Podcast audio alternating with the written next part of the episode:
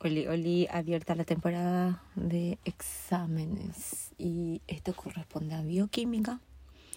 Y voy a lanzar aquí los puntos que estudiamos para que podamos tener como más fácil al oído para poder asimilar y prepararnos para, para el examen.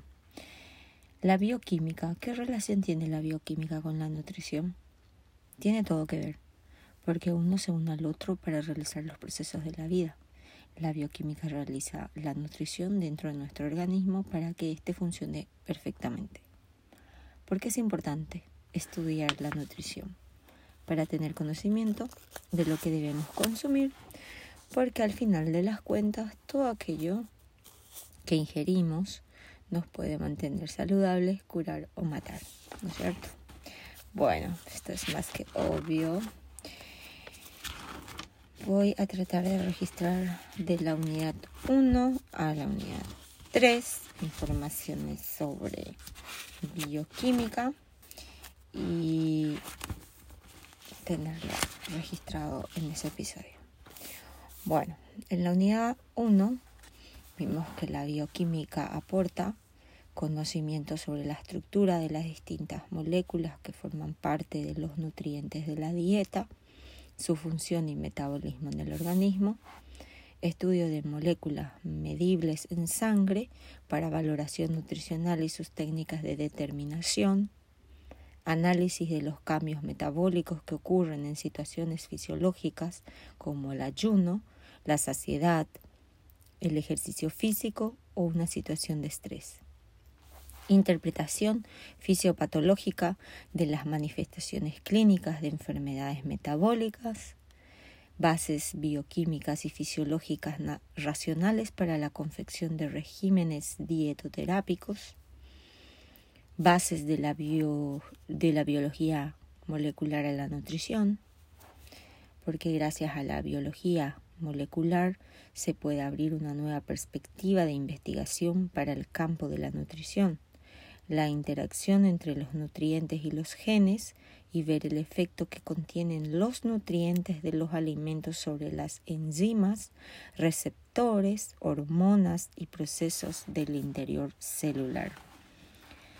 La bioquímica, ¿qué es?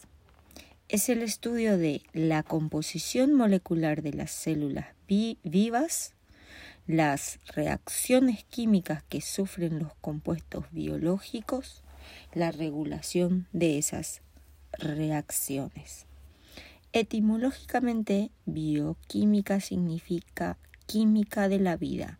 Es una disciplina científica que se ocupa, vaya la redundancia, científicamente de los procesos químicos que ocurren en la materia viva.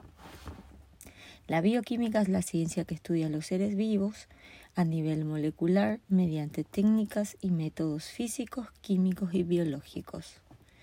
Según la definición, tenemos la bioquímica descriptiva, que estudia cada uno de los constituyentes de los seres vivos, para lo cual exige identificación, separación y purificación, determinación de estructuras y propiedades.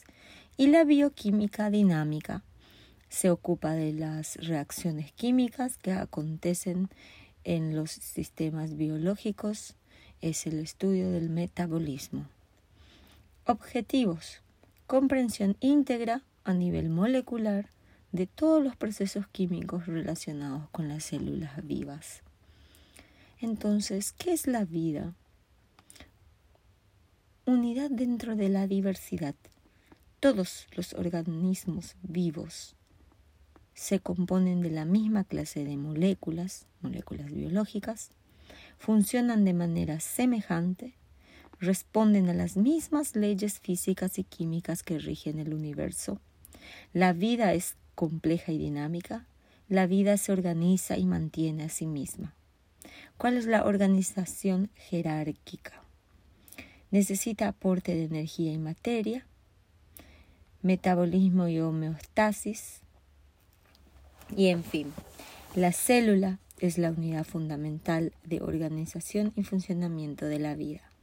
La vida necesita información biológica necesaria para su organización, funcionamiento y replicación.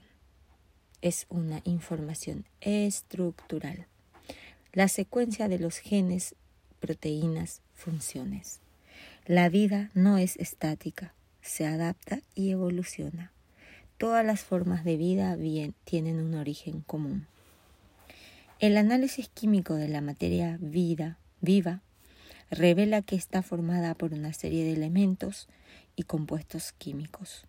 Estos se denominan bioelementos y en los seres vivos forman biomoléculas que se pueden clasificar en inorgánicas y orgánicas. Las inorgánicas tienen agua de 50 a 95%, sales minerales, iones como el sodio, el potasio, el magnesio y el calcio formando un por ciento, y algunos gases como O2, CO2 y N2. Las orgánicas tienen CHOSP, glúcidos, lípidos, proteínas y ácidos nucleicos. Vamos a hablar de biomoléculas inorgánicas, orgánicas. Ya habíamos dicho que las orgánicas tienen de 50 a 95% de agua, iones como el sodio, potasio, magnesio y calcio y las orgánicas derivados de CH. Combinaciones de carbono, principalmente hidrógeno, oxígeno, nitrógeno, fósforo y azufre. Forman enlaces covalentes estables. ¿Y cuál es la importancia del carbono? Que puede participar hasta en cuatro enlaces covalentes fuertes, complejidad y estabilidad estructural, y permite crear cadenas largas, lineales o ramificadas. Con relación a otras ciencias, el ácido nucleico con la genética, la función corporal con la fisiología, técnicas bioquímicas y planteamiento inmunológicos con inmunología, metabolismo de drogas, reacción enzimática, farmacología, venenos que alteran reacciones o procesos bioquímicos con toxicología, inflamación, lesión celular y cáncer con patología, planteamientos bioquímicos con zoólogos y botánicos. Terminología científica. Todas las enfermedades, excepto las traumáticas, tienen un componente molecular. Los modernos métodos de diagnóstico y las nuevas terapias han sentado bases, las bases en la patología molecular. Con respecto a las ciencias ambientales y forestales, permite conocer la fisiología molecular en las plantas y mecanismos asociados con la fotosíntesis, eh, síntesis de moléculas orgánicas e inorgánicas y degradación de diversos compuestos como abonos agroquímicos, pesticidas, aguas residuales y contaminantes en general. Esta es una introducción de ¿Qué importancia tiene la bioquímica y a qué se refiere todo esto con respecto a otras ciencias y a biomoléculas? Ahora, el tema 2 son ácidos nucleicos. Es un poquito más complejo y, es súper interesante también. Em, voy dando puntos así sueltos para que se tenga en consideración. Por ejemplo, polímeros son cadenas de compuestos químicos y todos los seres vivos tenemos la misma composición química del ADN. La estructura, la estructura, o sea, la composición química, mejor dicho, es pentosa, base nitrogenada, y grupo fosfato. La pentosa es la unión de cinco carbonos y la pentosa también, o sea, las pentosas son monosacáridos. Entonces, el diseño de un nucleótido es una pentosa con pentosa, base nitrogenada y grupo fosfato.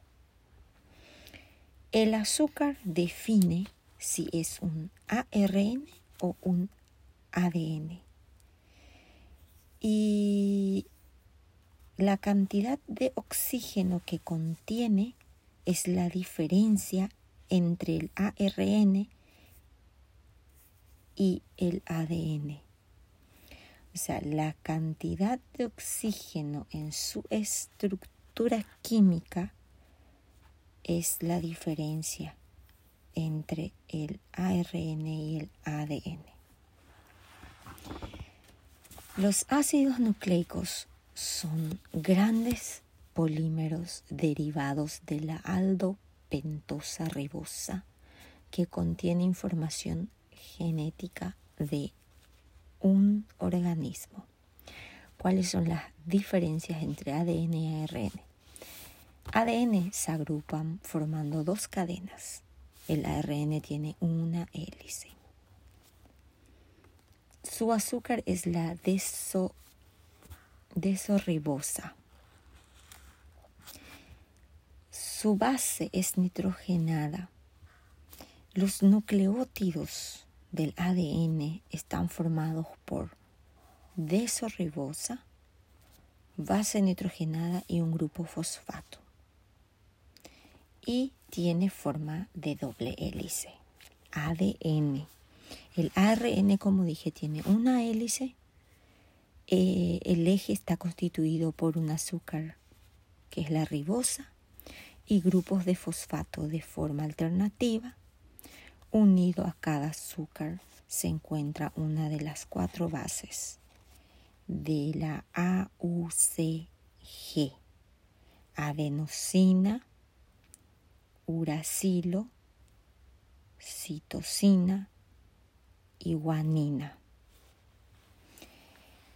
Ok, la guanina y la citosina no se separan nunca. Es un detalle. Bueno, esas son entonces las diferencias entre el ADN y el ARN. El ADN se agrupan en dos, formando dos cadenas. Sus nucleótidos están formados por el azúcar que se llama desorribosa su base es nitrogenada y un grupo fosfato y tiene forma de doble hélice. El ARN tiene una hélice, su eje está constituido por azúcar ribosa y grupos de fosfato, de forma alternativa. Unido a un azúcar se encuentra una de las cuatro bases A, U, C, G. Para tener en cuenta el tema del ADN, saliendo ya de las diferencias acá, vamos a las funciones del ácido nucleico. Las funciones del ácido nucleico son duplicación del ADN, expresión del mensaje genético, transcripción del ADN para formar ARN mensajero y otros, traducción en los ribosomas del mensaje contenido en el ARN mensajero a proteínas, depositario de la información genética y tienen un papel importante en la síntesis de proteínas en las células. Esas son sus funciones. Vale recordar que en el ADN solo tenemos la timina y en el ARN el uracilo. Y en ambos tenemos adenosina, guanina y citosina. La guanina y la timina se unen por doble enlace de hidrógeno. Esos son puntitos aparte. Y la importancia biológica del ADN y del ARN. El ADN codifica la información que la célula necesita para producir más proteínas y trabaja en conjunto con el ARN. El ARN transporta la información genética del ADN fuera del núcleo, donde sigue instrucciones para producir más proteínas.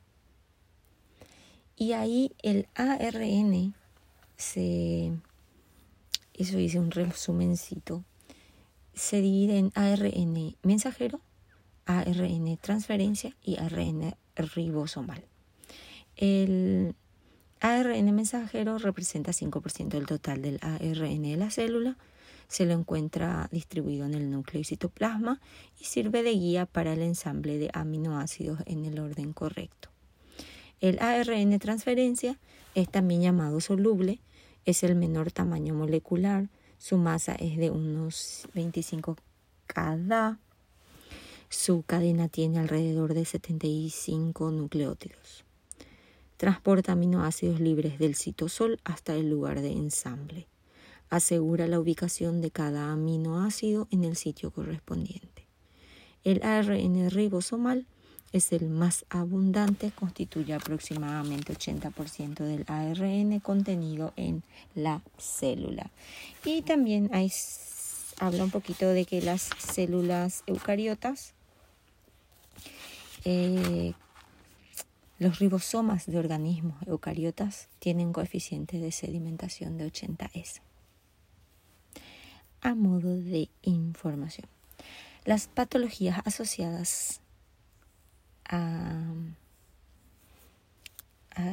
este tema son las hepatitis C, encefalitis, fiebres hemorrágicas, fiebre aftosa y resfrío común. las diferencias principales entre el ADN y la y el ARN son, el ADN tiene dos cadenas y el ARN tiene solo una cadena. ¿Qué más podemos decir aquí? Ah, que tenemos dos bases. Eh, las púricas, que son la adenina A y guanina G, y las pirimídicas, que son la citosina C, la timina T y el uracilo U. La, como ya había dicho, la guanina y la citosina no se separan nunca. Y la guanina y la timina se unen por doble enlace de hidrógeno. Y todas las que se unen en lateral se unen por doble enlace. En el ARN y ADN encontramos la adenina, la guanina y la citosina y lo otro yo ya dije, entonces vamos a pasar a nucleócido. Nucleócido cuando se une la base nitrogenada con el, con el azúcar. Em, ok. Ácido nucleico. Que son, habíamos dado otra, eso yo ya di la ya está. Ok. Ese ya está bien resumidito ahí, ya di la entrada, entonces vamos al otro punto de la continuación que está acá. Bueno, em, es importante destacar el carácter aromático de las bases nitrogenadas que hace que los ácidos nucleicos absorban, absorban en el V a longitudes de onda cercana a 260 nm. Son estructuras casi planas y tienen la peculiaridad de que pueden presentar diferentes formas tautómeras. Por ejemplo, la citosina puede encontrarse en forma lactámica normal y entonces se empareja con la guanina, pero puede también adoptar forma la forma lactímica, lactímica y entonces es más estable su unión con la adenina, adenina. Esto facilita las mutaciones espontáneas y por tanto la evolución. Además de estas cinco mayoritarias, los ácidos nucleicos pueden contener pequeñas proporciones de otras bases, normalmente derivados metilados o hidroximetilados de las bases principales. El nucleócido es el compuesto resultante de la unión de la pentosa y de una base nitrogenada. Los nucleócidos comunes del ARN son adenosina, guanosina, citidina y uridina. Los nucleócidos comunes del ADN son adenosina, guanosina, citidina y timina. Los nucleótidos son los ésteres fosfóricos de los nucleócidos. Se une el ácido fosfórico con dos nucleócidos diferentes para formar los correspondientes nucleótidos. en una reacción que también implica pérdida de una molécula de agua. Los nucleótidos se nombran combinando el nombre del nucleócido del que proceden con la palabra monofosfato. Así, el éster fosfórico de adenosina se denomina 5-monofosfato de adenosina, AMP en sus abreviaturas. Los cuatro desoxirribonucleócidos que constituyen el ADN son desoxiadenosina, desoxiguanosina, desoxicitidina y desoxitimina. Los grupos fosfatos de los nucleótidos pueden encontrarse en cualquiera de los tres estados de ionización, dependiendo del pH de la solución, aunque en la mayoría de los organismos el pH es prácticamente neutro, pH 7.4. Por convenio, estos grupos se representan completamente ionizados.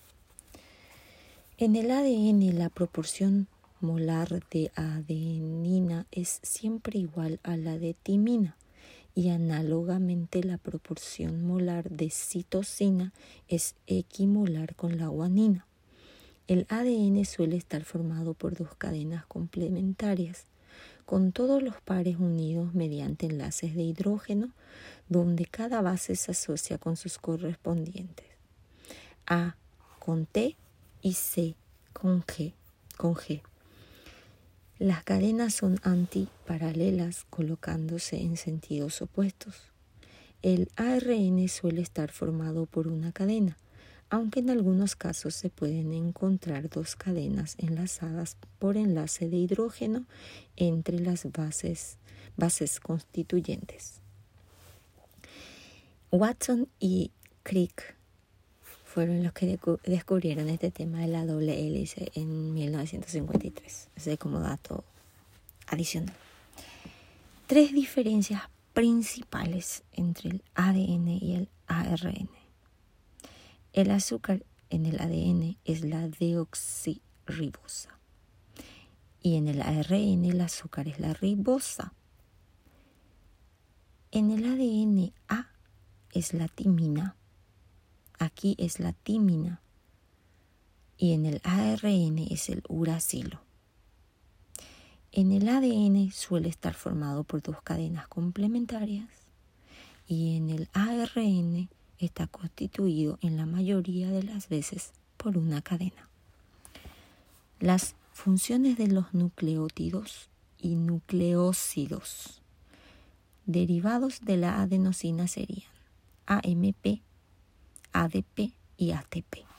El AMP es 5-monofosfato de adenosina.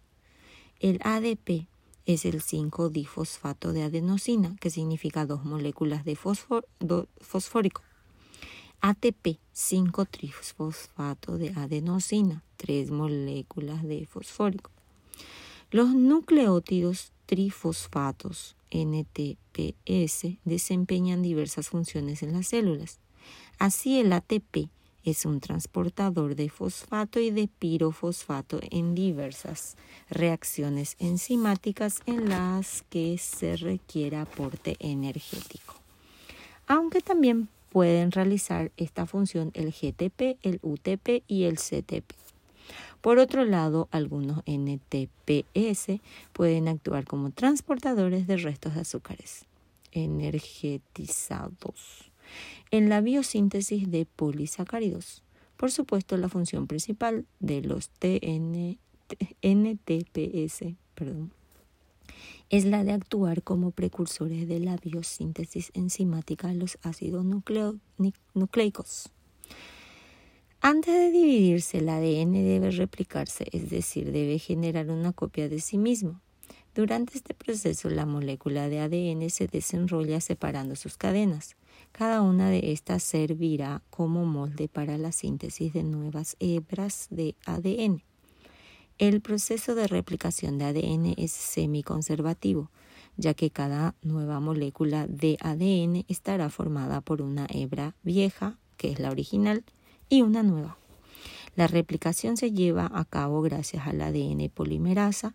Esta enzima cataliza la unión de los desoxinucleótidos trifosfato que son abundantes en el fluido del núcleo celular. Ahí termina la unidad 2. Ahora la unidad 3 que son las vitaminas. ¿Qué son las vitaminas? Son compuestos orgánicos, es decir, que contienen al menos un átomo de carbono, que cumplen diversas funciones en nuestro organismo. organismo. Sus funciones son intervienen en el metabolismo, en la producción de hormonas, eh, interviene como neurotransmisor del sistema nervioso, en la formación de células sanguíneas, en la transmisión del material genético e interviene acelerando reacciones químicas normales. La casi totalidad de las vitaminas deben obtenerse a través de la alimentación, ya que el cuerpo humano de por sí solo no las produce. Una excepción es la vitamina D, que se forma en la piel a partir de la exposición a los rayos solares. La flora intestinal también puede producir vitamina K, al igual que la vitamina B1 y B12 y ácido fólico, pero por lo general las cantidades producidas allí son demasiado pequeñas para satisfacer las necesidades de nutrientes. Consideraciones generales. Con frecuencia una dieta balanceada suple las vitaminas que necesitamos en determinadas etapas de la vida, como son en el embarazo, la lactancia, la infancia y la vejez. Necesitamos que aumente el consumo de las necesidades de vitaminas. O sea que el consumo porque hay más necesidad de vitaminas. Hay circunstancias como el consumo de alcohol, tabaco y drogas. Estos provocan un mayor gasto de vitaminas, siendo a veces incluso necesario un aporte suplementario. Luego, eh, las características de las vitaminas son termolábiles, es decir, se destruyen con facilidad durante la preparación de los alimentos expuestos al calor, pero se preservan en los alimentos elaborados al vapor, microondas o cocidos con poca agua a fuego lento. Tienen un máximo de absorción y no suelen mostrar mostrar problemas de hiperdosificación. Y las reservas en el organismo son mínimas, por lo que se deben adoptar en la alimentación diaria para cubrir necesidades. Ok, esas son las características. Son termolábiles, tienen un máximo de absorción y las reservas en el organismo son mínimas. Las clasificaciones vienen ahí. Hidrosolubles son la vitamina C, conocida como ácido ascórbico, la vitamina H, la biotina, la vitamina B1, que es la tiamina, la vitamina B2, que es la riboflamina, la vitamina B3, niacina, la vitamina B5, ácido pantoténico, la vitamina B6, piridoxina y la vitamina B12, cobalamina.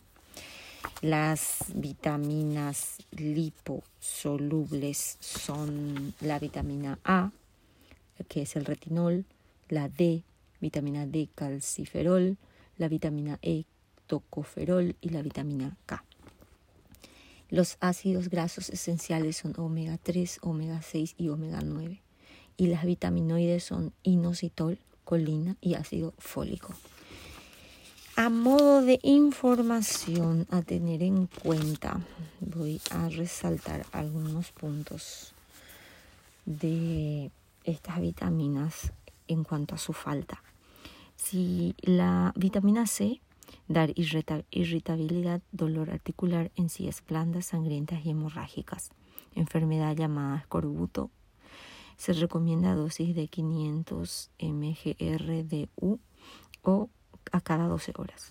La vitamina H, su falta causa eh, es, esema, inflamación cutánea, caída del cabello, depresión, pérdida del apetito, agotamiento. Sus dosis recomendadas son entre 150 a, 3, entre 150 a 300 mgrs.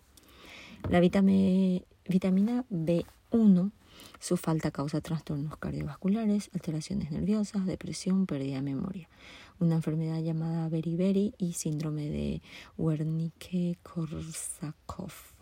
Sus dosis recomendadas son entre 1100 a 1500 mgrs. Miligramos final. Vitamina B2, su falta causa lesiones en la piel, grietas en, la, en las comisuras de los labios, lesión en la lengua y mucosa. Dosis recomendadas son de 1300 a 1800. Vitamina B3, su falta causa alteraciones nerviosas, cefalea, fatiga, depresión mental, irritabilidad, insomnio, pérdida de memoria.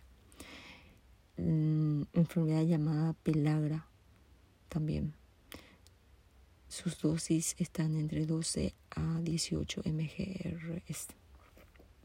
Vitamina B5, su falta causa bajo rendimiento energético, falta de atención, apatía, debilidad, depresión, fatiga, contracción muscular. Dosis recomendadas entre 50 a 500 miligramos. Vitamina B6 mejora la regeneración del tejido nervioso, evita mareo en los viajes, fatiga, anemia. Sus dosis están entre 1600 a 2000.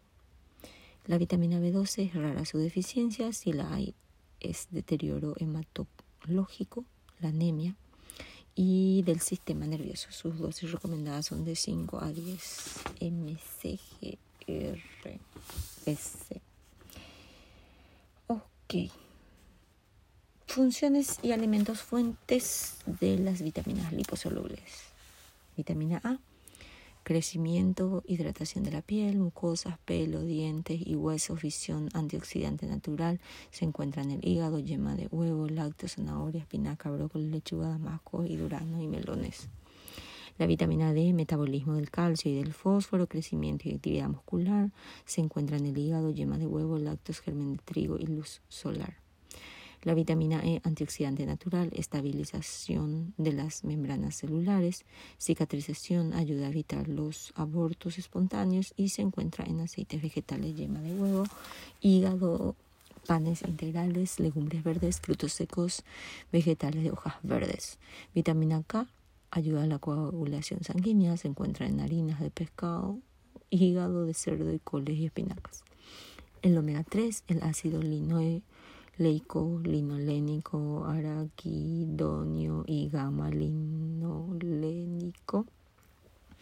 Tiene acciones antiinflamatorias, anticoagulante, disminuye los niveles de colesterol y triglicéridos, reduce la presión arterial, se encuentra en aceites vegetales vírgenes, semillas, girasol, granola, frutos secos y aguacate. El omega 6, ácido eicosapentanoico, EPA y desosa enoico DHA. Reduce los riesgos de diabetes mellitus, enfermedades cerebrovasculares, deterioro mental. Se encuentra en pescados azules como sardinas, salmón y pescados grasos.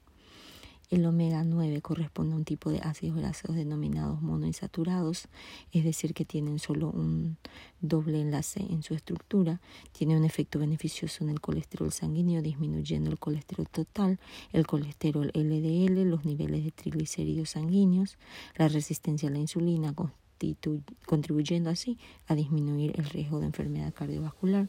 Se encuentra en el aceite de oliva, aceitunas, almendras, avellanas y nueces, que son los ácidos oleicos, y los ácidos eru, erúsicos, que son la canola, girasol, semillas de irisimum y semilla de mostaza. Em, las vitaminosas, que son el inositol, que forman parte del complejo B, importante para el metabolismo de las grasas, forma parte de los fosfolípidos, se encuentra en nueces, frijoles, pan y naranjas. La colina forma en el cerebro una sustancia que fortalece la memoria, transmite impulso nervioso, elimina toxinas del organismo, se encuentra en el germen de trigo, levadura de cerveza y vegetales verdes. El ácido fólico con la vitamina B12 produce los glóbulos rojos, interviene en la síntesis de ácidos nucleicos, se encuentran la lechuga, zanahoria, espinacas, tomate, frutos secos, levadura y cerveza. Levadura de cerveza, perdón. ok. Es eso. Pienso que ya nos ayuda a tener una idea de lo que es este tema de las vitaminas hidrosolubles y liposolubles. Aunque también tenemos algunas funciones de la vitamina C que transporta oxígeno e hidrógeno, es antioxidante y protege el colágeno y repara la célula de los tejidos y se encuentran en frutas como acerola, naranja, limón, coliflor, tomate, o sea, después las verduras, coliflor, tomate, nabos, pimientos verdes. Y la biotina, que alivia dolores musculares y combate la depresión, interviene en el metabolismo de los lípidos y se puede encontrar en productos lácteos, carnes, cereales y frutas. La vitamina B1, la tiamina, funcionamiento del sistema nervioso central, metabolismo glúcido, metabolismo, glúcidos, crecimiento y mantenimiento de la piel. Se puede encontrar carne, yema de huevo, levaduras, legumbres secas y cereales. La vitamina B2, la riboflamina, metabolismo de prótidos, glúcidos, interviene en, el, en la respiración celular y la integridad de la piel y las mucosas. Se puede encontrar en carnes, lácteos, cereales, levaduras y vegetales verdes. La vitamina B3, niacina, está su función metabolismo de prótidos, glúcidos y lípidos, circulación sanguínea, crecimiento de la cadena respiratoria y el sistema nervioso central. Se puede encontrar en carnes, hígado y riñón, lácteos, huevos, cereales integrales, levadura y legumbres. La vitamina B5, el ácido pantoténico, ayuda a convertir las grasas y azúcares en energía interviene en la síntesis de anticuerpos, cicatriz heridas y formación de células. Se puede encontrar en vísceras, levaduras de cerveza y cereales. La vitamina B6, la piridoxina, interviene en el metabolismo de las proteínas y magnesio forma vitamina B3 y ayuda a absorber vitamina B12. Eh, se encuentra en alimentos de origen vegetal y animal. Eh, la vitamina B12 la cobalamina. Eh, su función es regeneración de tejidos, crecimiento corporal, formación del ADN, de la mielina, de glóbulos rojos. Y se puede encontrar en vísceras, corazón, riñón, hígado y almejas, ostras, salmón y sardina. Ok, creo que está bien ya nuestro tema como para el primer examen de bioquímica. Son tres unidades y aquí está esto para poder ayudarnos. Así vamos escuchando y a modo de repetición y repetición podemos aprender mejor. Espero que les sirva porque a mí sí me va a servir. Besitos a todos.